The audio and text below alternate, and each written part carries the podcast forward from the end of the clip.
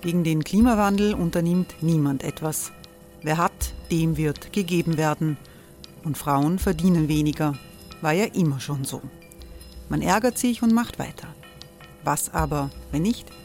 Wir haben eine Idee. Die Falter Arena macht die Bühne frei für Menschen und Projekte, die das Land verändern. Mein Name ist Eva Konzett. Ich leite das Politikressort im Falter.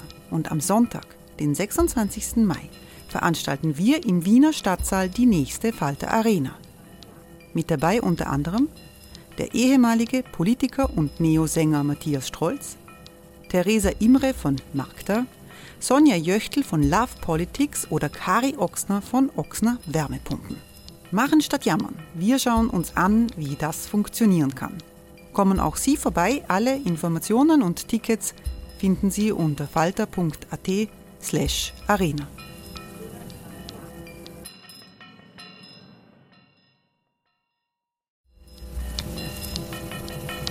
Falter-Podcasts werden durch Werbung unterstützt. Das hilft bei der Finanzierung unseres journalistischen Angebots.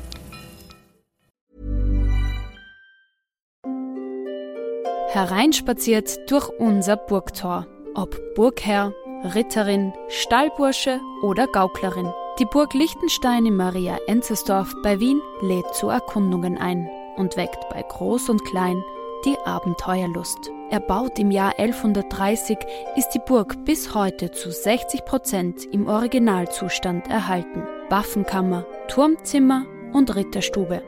Die Stammburg der Fürstenfamilie von und zu Liechtenstein bietet Einblicke in das Leben im Mittelalter. Besuchen Sie uns jetzt in der Erlebniswelt Burg Liechtenstein. Jeden Sonntag mit eigener Kinderführung. www.burgliechtenstein.eu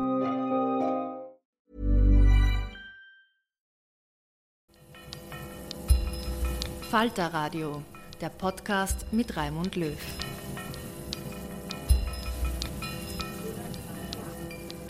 Sehr herzlich willkommen, meine Damen und Herren, im Falter Radio. Der palästinensische Angriff gegen Israel vom 7. Oktober ist ein tiefer Einschnitt für den gesamten Nahen Osten.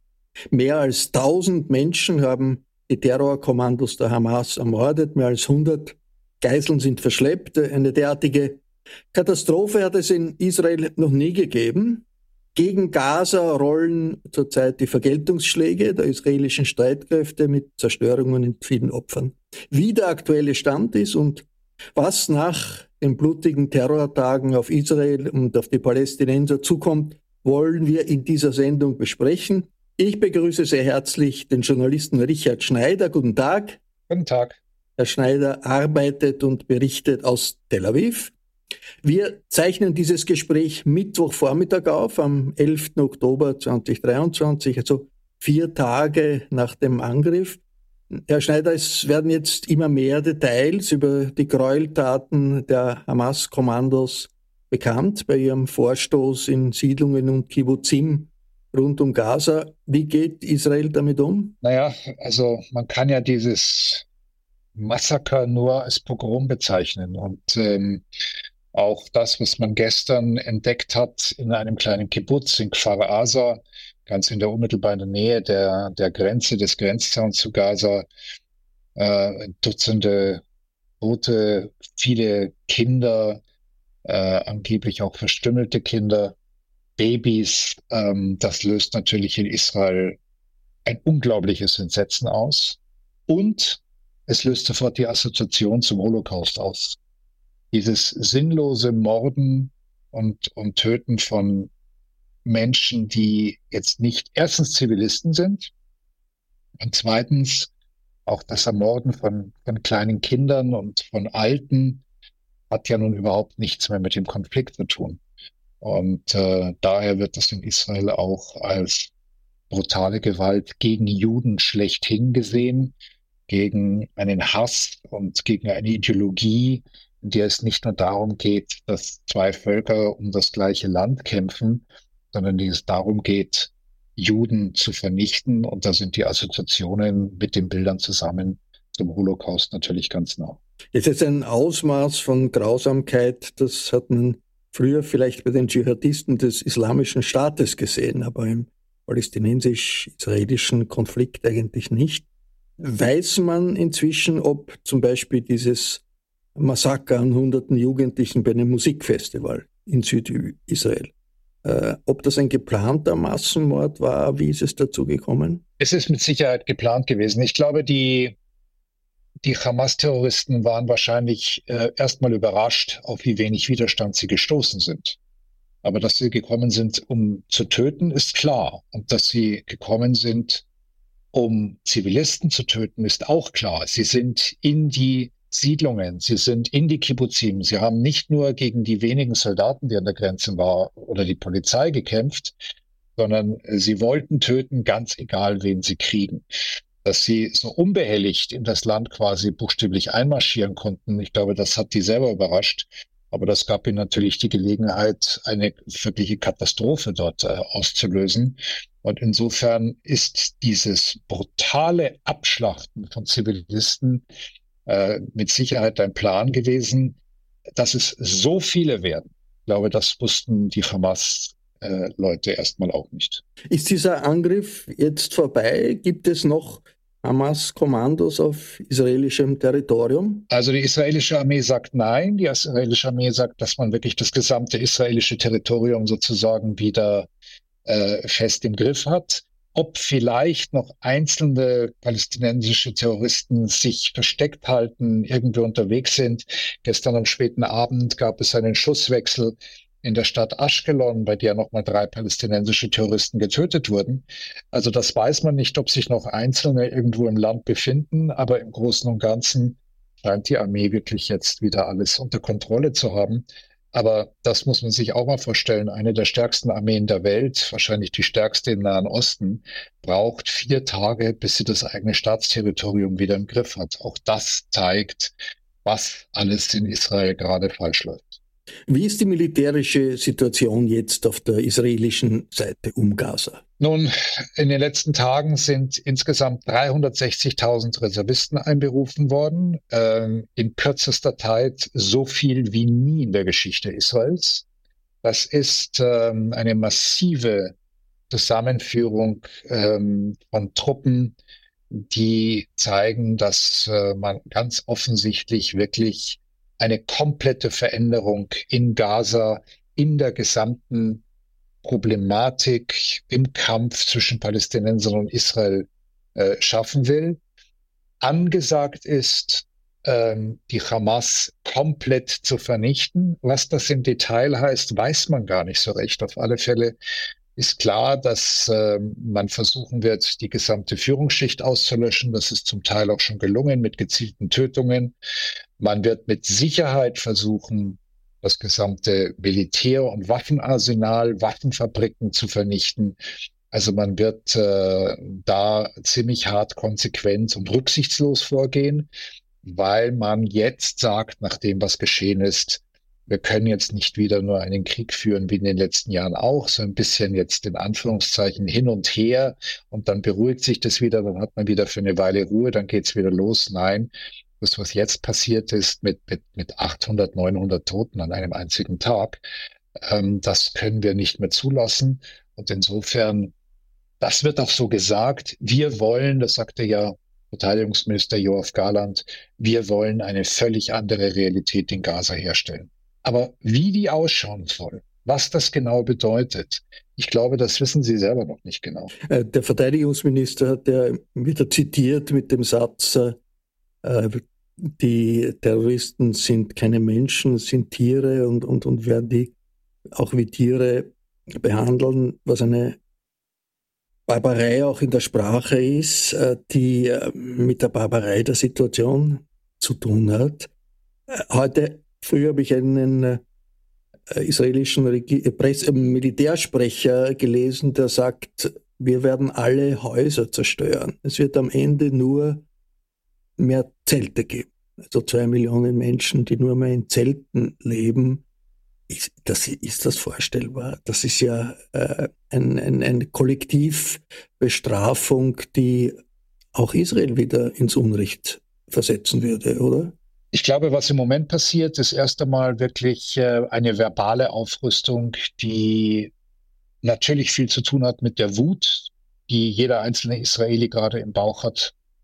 Ähm, sie hat natürlich auch zu tun, dass man gegenüber der eigenen Bevölkerung, die entsetzt ist über alles, was falsch gelaufen ist, die entsetzt ist darüber, dass der Geheimdienst versagt hat, die entsetzt ist, dass das Militär versagt hat und die noch mehr entsetzt ist, dass die Politik versagt hat und vor allem, dass die Politiker, dass die Regierung seit Tagen nicht mit der Bevölkerung und nicht einmal mit den Familien der Entführten und der Opfer redet. Ähm, also ich glaube, da muss jetzt erstmal sozusagen äh, verbal groß hochgerüstet werden, um der Bevölkerung zu zeigen, okay, wir haben verstanden und wir gehen jetzt bis zum Äußersten. Was tatsächlich passieren wird, muss man abwarten. Israel hat im Moment eine Entscheidung getroffen, die bereits extrem problematisch ist. Sie hat den Gazastreifen so abgeriegelt, dass nichts mehr hinein darf. Es darf, es gibt keine Elektrizität mehr, Elektrizität mehr. Es gibt kein Gas mehr. Es gibt kein Wasser mehr. Es gibt keine Nahrungsmittel mehr, die hinein dürfen. Das ist aber ganz klar, nach dem internationalen Recht ist es eigentlich ein Kriegsverbrechen. Und ist das, was die Hamas gemacht hat, selbstverständlich auch ein Kriegsverbrechen. Aber Israel wird sehr aufpassen müssen, dass es in seinem berechtigten Kampf, in seinem berechtigten Versuch, die Hamas zu vernichten, sich im Rahmen des Kriegsrechts so weit wie möglich bewegt. Das ist immer wahnsinnig schwierig in einer Situation des sogenannten asymmetrischen Krieges. In dem Augenblick, wo eine reguläre Armee gegen eine Organisation kämpft, deren ganzes Prinzip es ist, aus zivilem Gebiet heraus zu agieren, weil sie genau das provozieren will, dass nämlich diese Armee ganz viele zivile Opfer kreiert, weil das wiederum diese Organisation nutzt als PR, aber auch sozusagen in ihrem Kampf und in der Solidarität, die dann diese Organisation bekommt. Das ist das, das ganze Unglück, was natürlich mit dem internationalen Kriegsrecht auch bis heute nicht gelöst ist. Dieses ganze Gesetzeswerk, wie Kriege zu führen sind und wie man sie führen darf, ist geschrieben worden nach dem Ersten Weltkrieg. Und es ist natürlich geschrieben worden für Staaten, wo zwei reguläre Armeen, die auch als Armeen, weil sie Uniformen tragen, zu erkennen sind. Es hat noch niemand in den letzten, ich würde mal sagen, spätestens seit 9-11, hat niemand sich daran gemacht zu sagen, wir müssen vielleicht diese Gesetze, diese Regelungen verändern, weil sie in der Zeit der asymmetrischen Kriege überhaupt nicht mehr funktionieren. Israel wird also immer bei solchen Kriegen zivile Opfer mit zu verantworten haben. Die Frage ist aber nur, in welchem Rahmen, in welchem Maß und wie kann man vermeiden, dass man sozusagen tatsächlich Kriegsverbrechen begeht? Und gestern bei dem Te Telefonat zwischen US-Präsident Joe Biden und äh, Premier Benjamin Netanyahu, das hat Joe Biden auch in seiner Ansprache gestern gesagt, habe man natürlich auch darüber geredet, dass selbstverständlich es sich für Demokratien gehört, dass man sich immer im Rahmen des Gesetzes bewegt. Also das war im Grunde genommen eine klausulierte Formulierung, dass Israel also sehr genau sich überlegen soll, wie es vorgeht. Was weiß man eigentlich über die Geiseln? Es sollen mehr als 100 sein, vielleicht 150, die von Hamas nach Gaza gebracht wurden. Und was heißt das auch für das militärische Kalkül der Israelis? Man weiß im Moment relativ wenig. Die Hamas hat angekündigt, dass ähm, es zukünftig für zivile Opfer der Palästinenser in Gaza jedes Mal jetzt eine Geisel öffentlich und gefilmt wird und öffentlich ähm, umgebracht wird. Das ist auch ganz. So wie das der IS gemacht hat, Absolut. wie das die Dschihadisten des IS gemacht haben. Absolut. Ein Zeichen wirklich der Degeneration auch ja. Äh, von Hamas, ja. dass man zu diesen Methoden. Ja, also das ist wirklich, das sind wirklich die Methoden des IS. Das ist eine neue Qualität der Hamas. Das ist eine wirklich auch Veränderung ihrer Strategie. Also das hat man angekündigt, man hat es bislang noch nicht gemacht. Wo sich die Geiseln befinden, weiß natürlich niemand. Dass die sich nicht alle an einem Ort befinden, ist auch klar.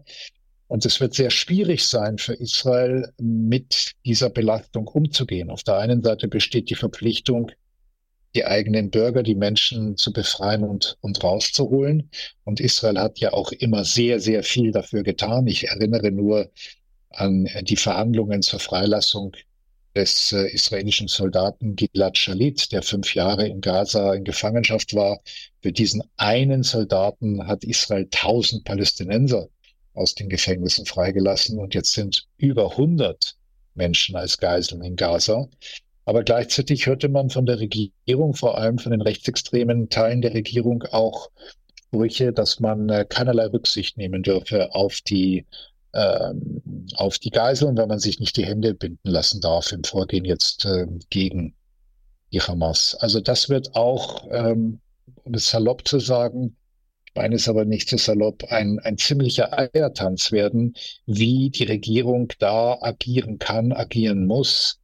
Die Gefahr und Wahrscheinlichkeit, dass ähm, Geiseln dabei getötet werden, entweder durch die Hamas ganz bewusst oder einfach unwillentlich und nicht, nicht gewusst von, von Seiten der Bombenangriffe und der israelischen Angriffe, die ist sehr hoch. Die israelische Öffentlichkeit ist unter Schock, aber sie ist natürlich eine Öffentlichkeit äh, mit vielen unterschiedlichen Meinungen, mit Vielfalt und, und äh, äh, die Geiseln haben alle Familienangehörige in Israel, Eltern, Verwandte. Äh, melden sich die zu Wort. Das wird ja ein Faktor sein, der bei einer allfälligen Bodenoffensive, die das Leben der Geiseln gefährdet, eine Rolle spielen wird. Oh ja, also die melden sich zu Wort und äh, wirklich von früh bis spät. Die israelischen Fernsehsender sind ununterbrochen in Gesprächen und Interviews mit äh, Familienmitgliedern, die live dazugeschaltet werden, die weinen, die schreien, die verzweifelt sind und die auch wirklich unisono die Regierung massiv beschimpfen, dass sie komplett allein gelassen werden, dass sich niemand um sie kümmert, die von der Regierung lautstark, aggressiv, unter Tränen, mit Wut äh, fordern, sich wirklich verdammt nochmal um diese Geiseln zu kümmern. Also da entsteht ein extremer moralischer Druck, den der Rest der Gesellschaft sehr genau wahrnimmt. Und wenn ich mich daran erinnere, kann mich sehr, sehr gut daran erinnern, wie sich die gesamte israelische Gesellschaft eingesetzt hat dafür, dass Israel Gilad Shalit, den Soldaten, wieder zurückholt. Es gab Protestmärsche nach Jerusalem, wo Tausende und Zehntausende Menschen mit der Familie von Gilad Shalit mitmarschiert ist. Dann kann man sich vorstellen, was hier bei über 100 Geiseln in Israel noch alles los sein wird. Herr Schneider, wie ist die Situation bei den Palästinensern in der besetzten Westbank, in Jerusalem, auch der Palästinenser in Israel selbst? Zunächst einmal war da auf allen Seiten bei den Palästinensern viel Freude. Das berühmte Verteilen von Süßigkeiten konnte man überall sehen. Ähm, es sind auch viele Palästinenser überrascht gewesen, genauso wie die Israelis, dass das überhaupt möglich war, wo jeder sieht, um Gottes Willen, das ist ja unglaublich, dass die Israelis und die israelische Sicherheitsorgane dermaßen versagt haben. Aber diese Freude ähm, und Überraschung und vielleicht auch die sehr bewusste Schadensfreude ist ganz schnell jetzt natürlich dem Entsetzen und der Wut gewichen, dem Entsetzen dessen, was jetzt schon seit Tagen in Gaza passiert, mit den massiven Bombardements und die israelische Armee bombardiert. Das weiß ich ja nun wirklich aus eigener Erfahrung als Korrespondent, der die früheren Kriege in Gaza alle mitgecovert hat, und zwar wirklich da vor Ort. Ähm, die israelische Armee geht jetzt mit viel größerer Härte und Brutalität vor und, und mit viel weniger Rücksicht. Ähm, die Bilder der Todesopfer, natürlich auch da wieder kleine Kinder und Alte und Zivilisten, Selbstverständlich, die kommen, die palästinensische Gesellschaft sieht das, die Wut wächst und natürlich hat man in Israel wie immer in solchen Situationen Angst, dass die Aggression überspringt auf das Westjordanland, aber auch auf Ostjerusalem. Gestern wurde in Ostjerusalem von der Polizei zwei Palästinenser erschossen, nachdem diese die Polizei angeblich angegriffen haben und es kam sofort in allen arabischen Stadtteilen in Ostjerusalem zu Unruhen. Äh, natürlich hat man Angst, dass das auch auf das Westjordanland äh, äh, übergreift, aber vor allem hat man Angst, dass die Nordgrenze explodiert, die Grenze zum Libanon, wo die schiitische Hisbollah-Miliz sitzt, die über 130 bis 150.000 schwere Raketen besitzt. It's that time of the year. Your vacation is coming up. You can already hear the beach waves, feel the warm breeze, relax, and think about work. You really, really want it all to work out while you're away. Monday.com gives you and the team that peace of mind. When all work is on one platform and everyone's in sync, things just flow wherever you are. Tap the banner to go to Monday.com.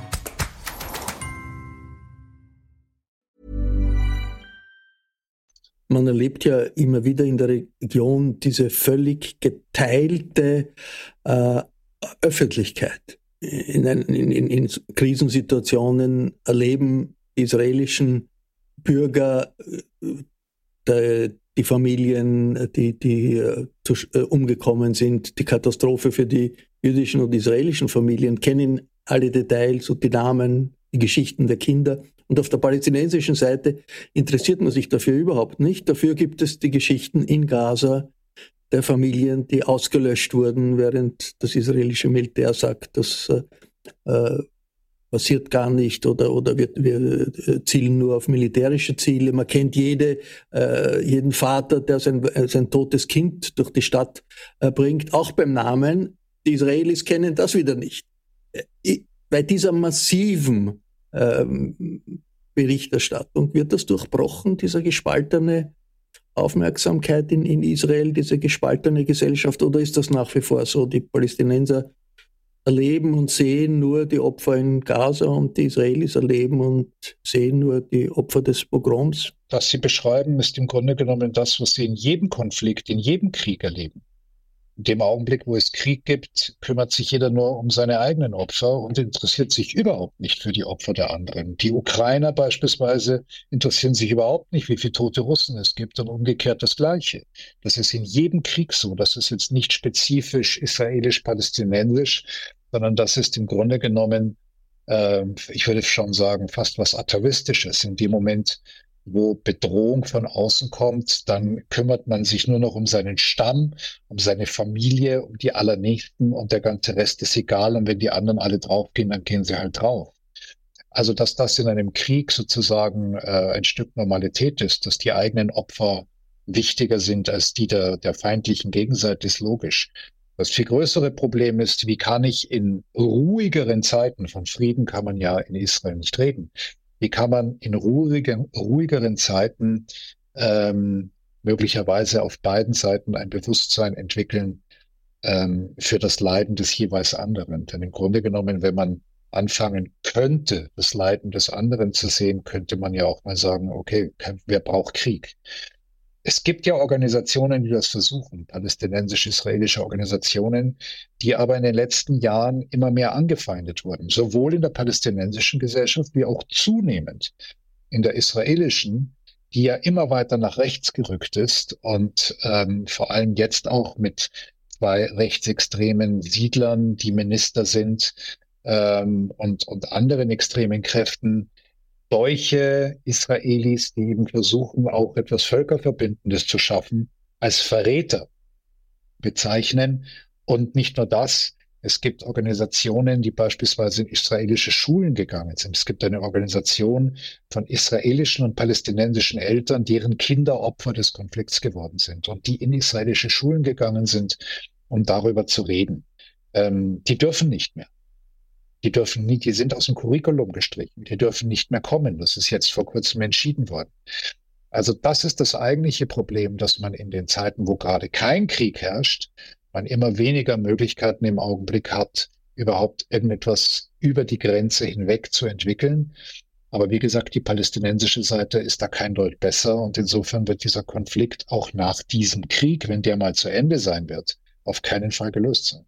Die palästinensische Führung, die Führung der palästinensischen Autonomiebehörde in Ramallah war nach den Pogromen sehr still. Es hat keinen Funken von Kritik an den Methoden der Hamas gegeben, obwohl die Hamas ja innerpalästinensisch äh, verfeindet ist mit der Autonomiebehörde. Hat sich daran irgendetwas geändert? Nein, daran hat sich gar nichts geändert. Das liegt natürlich zum einen daran, dass Palästinenserpräsident Abbas jetzt nicht äh, eine palästinensische Organisation kritisieren kann, wenn die Israelis Bomben abwerfen auf äh, die Bevölkerung und in Gaza.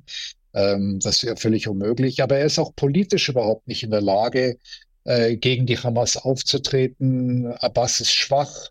Die palästinensische Autonomiebehörde hat keinerlei Legitimität mehr in ihrer eigenen Gesellschaft. Also er ist im Grunde genommen nur noch eine, eine Schattenfigur.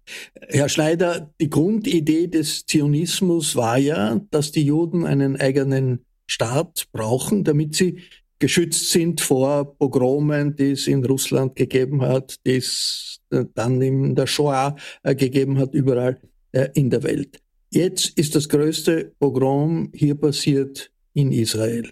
Was bedeutet das für die israelische Identität? Ich glaube, dass ähm, das, was am Samstag geschehen ist, für die Israelis zunächst einmal ein, ein unglaubliches Trauma ist. Vielleicht sogar ein noch größeres als der Yom Kippur-Krieg 1973, als Armee und, Mil und, und Politik auch nicht vorbereitet waren auf den Angriff der syrischen und der ägyptischen Armee. Äh, da gibt es nur einen Unterschied, dass äh, die Geheimdienste damals sehr wohl gewarnt haben, aber Armee und äh, Politik nicht auf sie gehört hat. Insofern ähm, wird es hier zwei Fragen geben nach diesem Krieg. Die erste ist, wie konnte das geschehen? Und ich bin ziemlich sicher, dass eine Kommission eingesetzt wird, die das alles aufarbeiten wird. Und es werden Köpfe rollen. Es werden auf alle Fälle Köpfe rollen im Geheimdienst Shin Bet. Es werden wahrscheinlich auch im Militär äh, Köpfe rollen, möglicherweise auch in der Politik. Das weiß man noch nicht. Aber letztlich ist das Selbstverständnis der Israelis, dass man egal wie, dann aber eigentlich doch unantastbar ist, das ist gebrochen.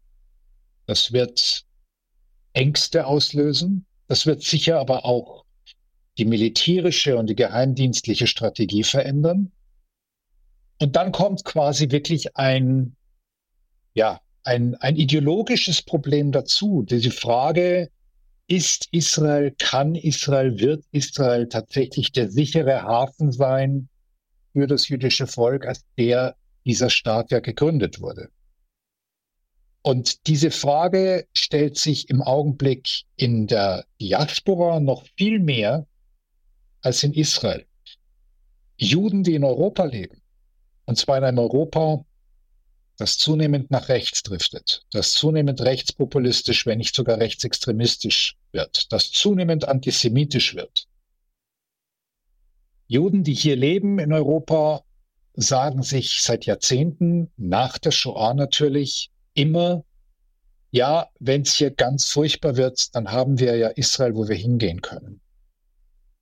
Dieses Selbstverständnis, dieses Bewusstsein, auch diese Sicherheit war zunächst einmal schon bei vielen erschüttert durch die sogenannte Justizreform, die seit Anfang des Jahres von der Regierung durchgezogen werden sollte die eine Aufhebung der demokratischen Gewaltenteilung bedeuten würde, sodass viele Juden in Europa, die sich als lupenreine Demokraten verstehen, anfingen zu fragen, ja, ist das überhaupt noch ein Land, wo ich dann eines Tages hingehen kann?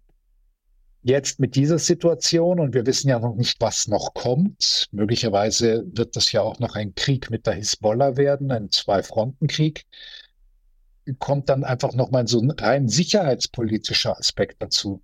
Also ich glaube, dass das vor allem für Juden in der Diaspora eine viel größere Erschütterung sein wird, als für die Israelis, die da leben, die sagen, okay, es ist wieder mal was schiefgegangen, ganz furchtbar, darüber müssen wir hinwegkommen und wir müssen die Konsequenzen daraus ziehen. Was auch kommen wird, äh, wenn dieser Krieg mal vorbei ist, das ist die Realisierung, äh, die es schon früher gegeben hat, dass hier zwei Völker sind, die das gleiche Land als ihre Heimat ansehen und dass man irgendwie damit umgehen muss, äh, ob äh, das der einen Seite gefällt oder der anderen Seite äh, gefällt oder nicht. Es hat in den letzten zehn Jahren de facto keine Verhandlungen mehr gegeben mit den Palästinensern, wie man dieses Zusammenleben organisieren soll. Es hat das Oslo-Abkommen gegeben, es hat das Abkommen zwischen Arafat und, und Clinton und Rabin gegeben, ist alles lang her. Da war aber die Grundidee, wir müssen zusammenleben können. Sei es jetzt, indem wir zwei Staaten nebeneinander haben, oder manche haben auch gesagt, es sollte ein binationaler Staat geben. Und in den letzten Jahren bei der Radikalisierung äh, auch auf israelischer Seite natürlich viele, die auch gesagt haben, ja, wir müssen die Demografie so verändern, dass äh, die jüdische Mehrheit zwischen Mittelmeer und Jordan besteht. Was heißt äh, Vertreibungen oder, oder Ethnic Cleansing oder so, irgendetwas. Alle diese Varianten sind, werden wahrscheinlich auf den Tisch kommen, wenn, wenn der Krieg mal äh, vorbei ist. Wie groß sehen Sie die Gefahr, dass nach Ende des Krieges man keinen Weg zu einem friedlichen, selbstbewussten, zivilisierten Umgang miteinander kommt? Also zunächst einmal wissen wir noch gar nicht, wie dieser Krieg ausgeht. Ich glaube, das Ende des Krieges wird und wie dieser Krieg dann entschieden ist, ähm, wird auch die unmittelbare Zukunft bestimmen. Aber ich will Ihnen, also ich bin diesbezüglich auch überhaupt nicht optimistisch, aber ich will Ihnen drei Beispiele geben, die vielleicht ein bisschen Hoffnung machen. Nazi-Deutschland und ein großer Teil Europas waren vor knapp 80 Jahren aktiv an der Vernichtung des jüdischen Volkes beteiligt. Die Nazis haben sechs Millionen Juden einfach umgebracht und vergast. Heute sind Deutschland und Israel so eng befreundet und verbündet, dass in Zukunft israelische Arrow-Raketen Deutsche vor einem möglichen Angriff der Russen beschützen werden. Das ist das Erste. Das Zweite ist, ich bin noch ein Kind des Kalten Krieges und hätte nie gedacht, dass die Mauer fällt. Ich hätte nie gedacht, dass der Ost-West-Konflikt eines Tages aufhören kann. Dann kam ein Gorbatschow und alles war plötzlich anders. Dass jetzt wieder alles plötzlich anders ist, ist leider Gottes äh, bitter. Aber es gab, es gab eine Veränderung zum Positiven. Und ganz wichtig in Israel, die Katastrophe des Yom Kippur-Kriegs 1973 mündete in einem Friedensschluss zwischen Israel und Ägypten sechs Jahre später. Das heißt, die Hoffnung darf man nie aufgeben und wenn die Konstellationen und vor allem auch die politischen Handelnden die richtigen auf beiden Seiten im richtigen Moment sind, dann ist alles möglich. Insofern man hat ja gar keine Alternative, als weiter zu hoffen und darauf hinzuarbeiten, dass es vielleicht eines Tages doch Frieden geben wird. Wobei ich fürchte, das wird noch eine ganze Weile dauern. Vielen Dank, Richard Schneider, für diese Einschätzungen. Ich verabschiede mich von allen, die uns auf UKW hören. Hintergrundinformationen zu den aktuellen Krisen in der Welt und in Österreich finden Sie jede Woche im Falter. Ein Abonnement des Falter ist eine gute Idee. Alle Informationen über Abos und Probeabos finden Sie im Internet unter der Adresse abo.falter.at. Ursula Winterauer hat die Signation gestaltet. Miriam Hübel betreut die Audiotechnik im Falter. Ich verabschiede mich bis zur nächsten Sendung.